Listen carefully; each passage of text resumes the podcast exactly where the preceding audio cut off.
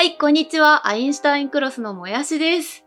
こんにちは、アインシュタインクロスのうまうまです。このポッドキャスト、アインシュタインクロスのコズミックフワットでは、天文同人サークルアインシュタインクロスのうまうまともやしの二人が、天文学についてふわっと語っていきます。はい。第3回ですね。いやー、3回まで来ましたね。はい。すごい。まあ3回にちょうど8月になったくらいですね、今は。3回目ということで。いやー、なんか梅雨明けして急になんかめちゃくちゃ暑くなりませんでした？そうですね、なんかあの、もうスパーって梅雨が終わって、日照りがすごいですよね。いやーなんかちょっと前までは日陰に入れば涼しかったのうに、ん。もうどこに行っても逃げ場がないというかそうです。え、夏、夏はどうです好きですかてか、季節で好き嫌いってありますか？もやしさん。えー、っとそうですね。難しいですよね好きな季節って。花粉症がなければうん。春が一番好きなんですけど、わかる。花粉症があることを含めるといつの季節がいいですか？であれば秋じゃないですかね。ご飯も美味しいですし。あーご飯は美味しいですね。そうそう過ごしやすくなってきてすごいなんか本とか読むのに確かに。適した季節な気がします確かに。はい。うまうまさんはいつが好きですか？私結構冬は嫌いではないというか、あの、なんだろう、割と消去法みたいなとこあるんですけど、うんうんうん。夏はもう暑くて辛いじゃないですか。はい。で、最近秋、なんかないじゃないですか。確かに夏、夏、冬みたいな。もちろん秋めっちゃ好きなんですけど、なんか最近割と暑いままなんか、10月とかで急に、急に冬みたいになるんで、確かに。なんか、それ考えると、冬は結構、そもそもこう、寒さ結構着込めばどうにかなったりすることがあるじゃないですか。はい。っていうのがあって、割と冬は、これ好きっていうことじゃないな、なんかまだマシって感じです。まあでも花とかは好きなので、植物の花。はい。や。やっぱそれを考えると春夏秋がいいのかな。これなんか何が一番好きなのかというかどれがマシかみたいになっちゃいましたが。はい。まあ。まあでも気持ちはわかります。はい。えっと、これ収録してるのは8月の頭なんですけれども、はい。今年の夏こんなことしたいとかありますか、なんか汗をいっぱいかくほうほうなんていうかうん室内にこもりっきりでなんか体に良くないなって思っていて最近。運動してなくて。うんなので、まあ、なんかさすがに昼間走ったら死ぬので こうちょっとそう朝涼しめのうちにちょっと散歩して汗を流すとか、林さんは何かあります？夏にやりたいこと。えーっとですね。花火がしたいです。手持ちのやつ。あーえなんか最近ってこうどこでやっていいのかよくわからなくないですか？そのまあ確かになんだろう手持ちのすごい煙が出るやつってやりづらいですけど、うんうん。多分線香花火とかだとベランダでもちょっといけるかなそっかそっか。確かに。はい、これありですね。うん。天才。線香花火いいですよね。いやいいですようね、ん。あの2本まとめてやったりとかしませんでした？なんかねいやもったいなくてやらなかった。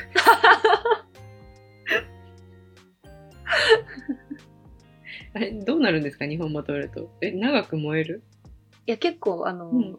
玉がこうだんだん大きくなるじゃないですか、はいはいはい。あれがその2個分の大きさになるんですよ、うんうん。でその分重くなるのですぐ落ちちゃうっていう、やっぱすぐ落ちちゃうのかそうなん夏ですね。そっか夏。まあなんか最近もう学生じゃないので、うん夏休みっていう感じはあんまりないですけどまあでも、はい。多分世間一般は今夏休みだと思いますけどなんかこう自由研究とかどんなことやったとか 覚えてたりします？すごい前の話になりますけど。ああえー、っとですね。一番覚えてるのは、あのうん。シャボン玉の研究をやっててう。そのいろんな家庭用食器洗い洗剤をうん。10本ぐらいこう用意して、うん。希釈してどれが一番こう耐久時間が長いかとか、えー、え割合とかすごい。それはなんか結論は何何何どれが良かったんですか？結論はそのなんか食器洗い用洗剤の主成分って、うん。私がやった頃は2成分だったんですけどうんうんうんその中の1成分が入ってるもの多うん分海面活性剤だと思うんですけど、うんうんが結構持ちが良かったうんへーです。なんだっけ？アルキルエーテル硫酸エステルナトリウムっていうやつなんですけど。おおーおー えーそれははい。中学生とか？そうですね。中学生の時にやってましたね。結構しっかりやってますね。うばうまさんは何か？でなんか観察日記系小学生の時は観察日記系が多くてなんはい。かキュウリとか、うんうんうん。でもう中学生になってなんかすごいひどい自由研究を出したことがありまして。なんか飛行機に乗ることがあったんですよね夏休み期間中に。ではい、ペットボトルへこむじゃないですか。はい。でそのへこんだ写真を撮って 実際へこんだっていう研究を出しました。観察。いやでも、なんか実際にこう、体感するの大事ですから。よく考えればそれって別にこう地上でへこましても見た目何ら変わらないじゃないですか。あ、そっか。確かにポテトチップスとかだったら、膨らんだとか、わそうだね。あ、それでかりますけど、ね。頭がいいな。そうよかったんだな。そう、みたい。ひどい、ひどいことをやってましたよ。そもそも夏休みの宿題をど,、はいどうでした？ちゃんとやってました？そのなんか8月末になって やべえってなるタイプかこうコツコツはい計画的にやるタイプか、どっちでした？まえさんは。私はですね、あの、毎年こう、今年は計画的にやるぞって言って、こう、スケジュールをちゃんと立てるんですけあど、偉い。うん。スケジュールを立ててうん、前半の、最初始まった5日ぐらいで挫折して、ずるずるいって、あーやばいなって思ってたら、8月の後半になっていて、で、そっから、うわーってやるタイプでしたね。私もなんかあの二分したらそちらに近いですね。なんかでも計画をちゃんと立てなかったんでもっとひどいと思うんですよね。いや、なんか計画立てられない人にとって、絵日記とか、ちょっと地獄でしたね。あの、なんか1週間前の日記を書けと言われても、そこ捏造するしかないし、どうしようみたいな。あとあの毎日はいはい。天気を書いたりとかってなかったですか、ありましたね。なんか今はまあ別にネットで見ればいいじゃないですか。はい。で多分当時さすがにネットで天気を小学生の時とかはまあネットそんなすぐ触れなかったんではい。あれ地獄でしたね結構。なんで天気変わらなきゃいけないのって思いながら頑張って思い出して。思い出せないから前半の方捏造になる。そうそう多分みんな違うんだろうね。私の夏といえば、うん。目玉の超はい。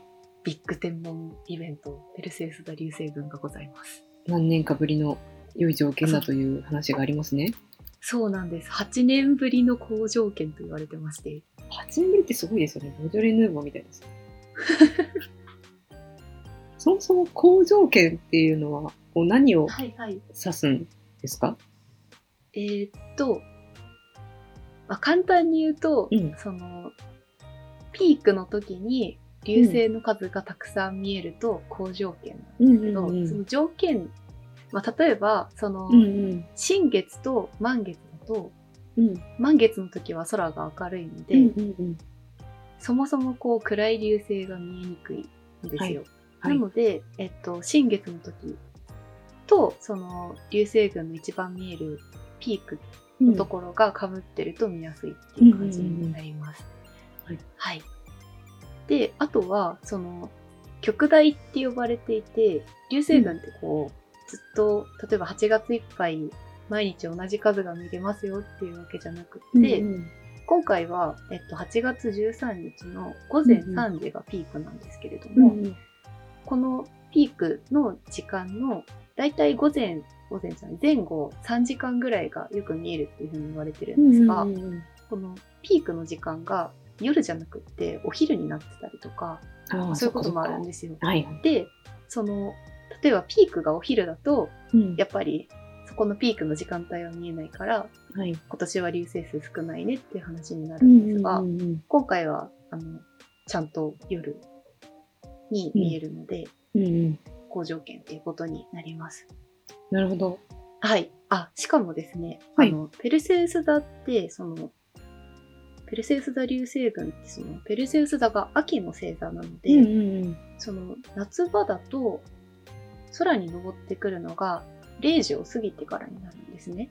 はいはいはい。で、その、放射点が、その地平線の下だと、その分こう、流星の数見えないので、うん、うん上がってくるとその分見えるようになるんですよ。うんうん、そうですよね。放射はいはい点からこう全全方向っていうんですか？あに流れるみたいなことですもんね。はいはい。はい。なので、その、ペルセウス座がしっかり登ってくる時間に極大で、なおかつ今回新月なので、うん。まあ、最高に条件がいいっていうふうに言えるっていう感じになります。なるほど。それがもう8年ぶり、久しぶりにいい条件ということですね。そうですね。うんうんうんはい。。大体そのペルセ群の場合は8年に一度ぐらいで好条件になるっていう感じになってます。なるほど。はい。そしてそれが今年は8月の13ぐらいですか？あ、そうです。うんうん13日の午前なので、大体その8月12日の夜から、んうんえっと、朝になるまで見れば、すごいいい条件で見ることができるっていう感じになりますね。木曜日から金曜日でしたっけ？今年は。あ、そうです。そうではい。すよね。なかなか、もう一日ずれてくれればって感じですけど。確かにそうです、まあでも、週末最後の日なんで、ちょっと頑張れば。うんうんまあ、お盆休みですしね、そもそも。そうですねそ。うですよね。うんうんそれもあって結構、このペルセウス座流星群は話題に上ることが多いんですかね。数も多いんですか？もともと。そうですね。その、流星群って結構たくさんあるんですけど、その、えーっと、なんだろう、三大流星群と呼ばれてるものがあって、はい。はい。えーっと、1月の四分ギザ流星群っていうのと、今回の8月のペルセウス座流星群、あと最後、12月の双子座流星群っていうのがあるんですが、この3つは結構たくさん見えるっていうふうに言われていて、条件がいいところだと、極大の時に50個から60個1時間あたりに見ることができるっていうふうに言われています。結構多いですね。なんか、1分見てたら平均で1個見えるぐらいってことですよね。あ、そういうことまあ、ですね。へ平均するのが正しいか置いといてですけど。はいはい。そうか、なんかじゃあ本当に10分、15分とか見ると割と見えるっていう感じになってくるんですかね。さすがにパッと見た時に見えるとかはないと思うんですけど。はい、確かにそうですね。その、今の50個から60個っていうのは、うんうんうんその、空が暗いところで、うんうんなおかつその、目が慣れるっていう条件があるので、あ、はいはい。明るいところから暗いところに行くと、その目が慣れてなくて、うんうんうん。全然見えなくうん、で、ちょっと時間が経つと、その暗いところの景色とかがちょっと分かってくると思うんですけれども、そういう感じで目が慣れないと厳しいので、うんうんパッと外に出て、わ、すぐ流れたっていうのはなかなか難しいかもしれないですね。なるほど、なるほど。ちなみにこう、どんなとこで見ればいいんですかね？その、さすがに街中は明るくて見えないだろうぐらいはわかるんですけど、おすすめのこういう条件とかがあれば。基本的にそうだな。えーっと、空が開けてる場所でうん見てもらえればいいんじゃないかなと思います。はい。はい。その、例えば、街中とかだとビルがあったりとかするので、そのは分その見えてる空の広さが違うと思うので、えーっと、開けているところで見てもらって、その、なんだろう、流星群って、その、放射点の話がよく出てくるんですけれども、はい。放射点からだけ出てくるわけじゃなくって、うんうん。放射点を中心にこう、全点すべての空のところで、ね、見えるので、うんうん。なるべくこう、空が開けてる場所の方が見やすいんですよね。うんうんうん。はい。ペルセウス座から出るけど、ペルセウス座の周りだけじゃなく、もう空全体に見えるよってことですね。あ、そうです。はいはい。そういうことですね。はいなるほど。まあ、なので、近くの公園とか、そうういうん感じで。行って見ていただければと思います。で、多分、その、公園とかだと、例えば、うんあの、自動販売機の明るさ、明るい自動販売機とかがあると思うんですけれども、そういうのを目に入れない方向にちょっと見てもらえれば、暗い流星も見えると思いますよ。なるほど。まあ、その、はい目に入れなければとりあえずこう、なんか暗闇に目自体は慣れてくるから、流星も見やすくなるっていう感じですか？あ、そうです。はい。なるほどです。なんか、なんです。ビルの屋上とかで見られたら、こうロマンチックですね。あ、いいですね。なんか良さそうですよね。お金取って。本当はなんか街中のそのビルの明るさに負けないぐらいの流星が、ねたくさん降ってくれるとね、なんかすごい映えますよね。ああ、確かにそうですね。たまにある、あの、下級クラスのやつが降ってくれるといいですね。ちょっと危ないくなるかもしれない。確かに、ちょっとぶつかったら痛そうです。ですよね。その、大気圏で燃え尽きないあの流星の元の塵とかは、ですね。その地上にこう降ってくるので、ねまあ、なんか危ないですね。危ないですね、普通に。そうですね萌さんはなんか、はい。過去、流星群をこう、どこかにわざわざ見に行ったみたいなことってありますか？まあ、最近はこうコロナであんまり行きにくいと思うんですけど、もっと昔とかって、なんかどっかありましたか、そうですね。えーっと、ペルセウス座流星群はその、双子座とかに比べて、なんだろう、たくさん着込んだりとかしなくていいので、ん割となんか気軽にこう遠征できるような流星群だと思うんですけど、はい。えーっと、茨城の上の方だったりとか、うんうんうん、あと福島の上の方だったりとかまで行って観測したりとかはうんうんうん、ありますね。確かに夏だと着込まなくていいって結構ありますね、そういえば。ただちょっとうん虫がね、ま あいるんですよ。そうですね。いますそうね。なんですよ。ちょっとそこだけちょっと嫌だなって感じなんですけど。確かに。ムーマさんはどこか行かれたことありますか、流星群見に。私もペルセウス座は萌さんと同じようなとこがありますけど、ほうほうほう。あの、なんか、特別行ったわけじゃなかったんですけど、めちゃくちゃ見えたっていうのが、獅子座流星群で昔あって、わー、それ、あの、2001うん、年だったかな。多分、なちょっとちゃんとした年号覚えてないんですけど、本当20はいはい年前ぐらいだった、うんうん10年 ?10 年前。もう本当にそう、数年前ではなくて、子供の頃に、あの、家のはい。リビングのこう雨戸は開けた状態で窓は閉めて、サッシの状態で、で、はいこたつに入ったままリビングから見てたんですよ。はい。まあ当然それって見えうんるわけないじゃないですか、暗いやつ。確かに、あ中からの、見てる。うん。部屋の電気もついてる状態ってことですか？あ、部屋の電気は一応消してたんですけど、あはいはい。まあ、単純に寒いんで、こう中からうんうん見えないからぐらいで、あーなるほどそうそう。見てたんですその時にめちゃくちゃ明るいのが見えて、うわー、いいね多分写真、うん、写真とかでもよく、あの、流星群ってやると、でなんて言うんだろう。流星群といえばみたいな感じで使われるような、有名な、なったやつだと思うんですけど、そう、それを見たのが小さい頃にあったんですけど、それが私は一番印象的ですね。家のこたつで見ましたっていなかなかないですね。う。はい。すごい。いやー、私も、その、なんか流星、シザ流星群の時すごい、なんだろう、天文を好きになってからそういう流星群があったっていうのを知って、すごい悔、しかったです。それはなかなか悔しいですね。です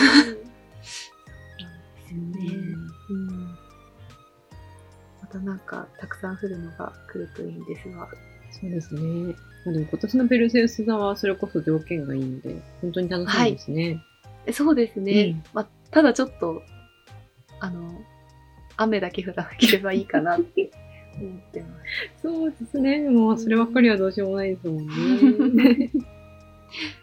はいねまあ、ここで今、こう、萌さんがお話ししてくださった内容は、結構最近、アインシュタインクロスのホームページ上に記事を、こう、萌さんが書いてくださって、そこで紹介もされているので、その辺の詳しい内容を知りたい人は、ちょっと我々のホームページを見ていただいたりとかですね。はい。お願いします。あとは、まあ、あの、国立天文台とかの、あの、公式のホームページの方にも、詳細の情報とか、こう、何時何分にとかっていう話も載ってると思うので、そういうところもぜひご覧ください。はい。はい、ということで、今回もう終わりの時間が近づいてきましたけれども、はい。いやー、今年の流星群本当に楽しみですね。ですね。久しぶりですもんね。うんうん。今年見に行く予定はありますか？そうですね。ベランダから見るとか、ちょっと家の周りで見るとかぐらいかなと私は思ってますね。うんうんうんもやしさんはなんか予定とかされてます？私はちょっと近場まで出てうん見に行こうかなとは思ってます。いいですね。はい。なんかでもさすがにその午前3時ってなかなか一人で外を徘徊するには厳しい時間ですよね。そうね。下手したらなんかあの、危ない、危ない人というか、通報されちゃいますもんね。そうそうそう。はい。に。はい。まあ、あの、てるてる坊主とかをこう下げたり、晴れますように。これあれですね、七夕は毎年、ペルセウスはい流星群が晴れますようにって書けばいいかもしれないですね。確かにそうかもしれないですね。なるほど。はい天気が良くなることが今日、いや、本当にそうですね。うんはい。はい、ということで、今回は2021年のペルセウス座流星群についてお話ししました。はい。はい。また次回もこの番組でお会いしましょう。はい。ありがとうございました。さよなら。さよなら。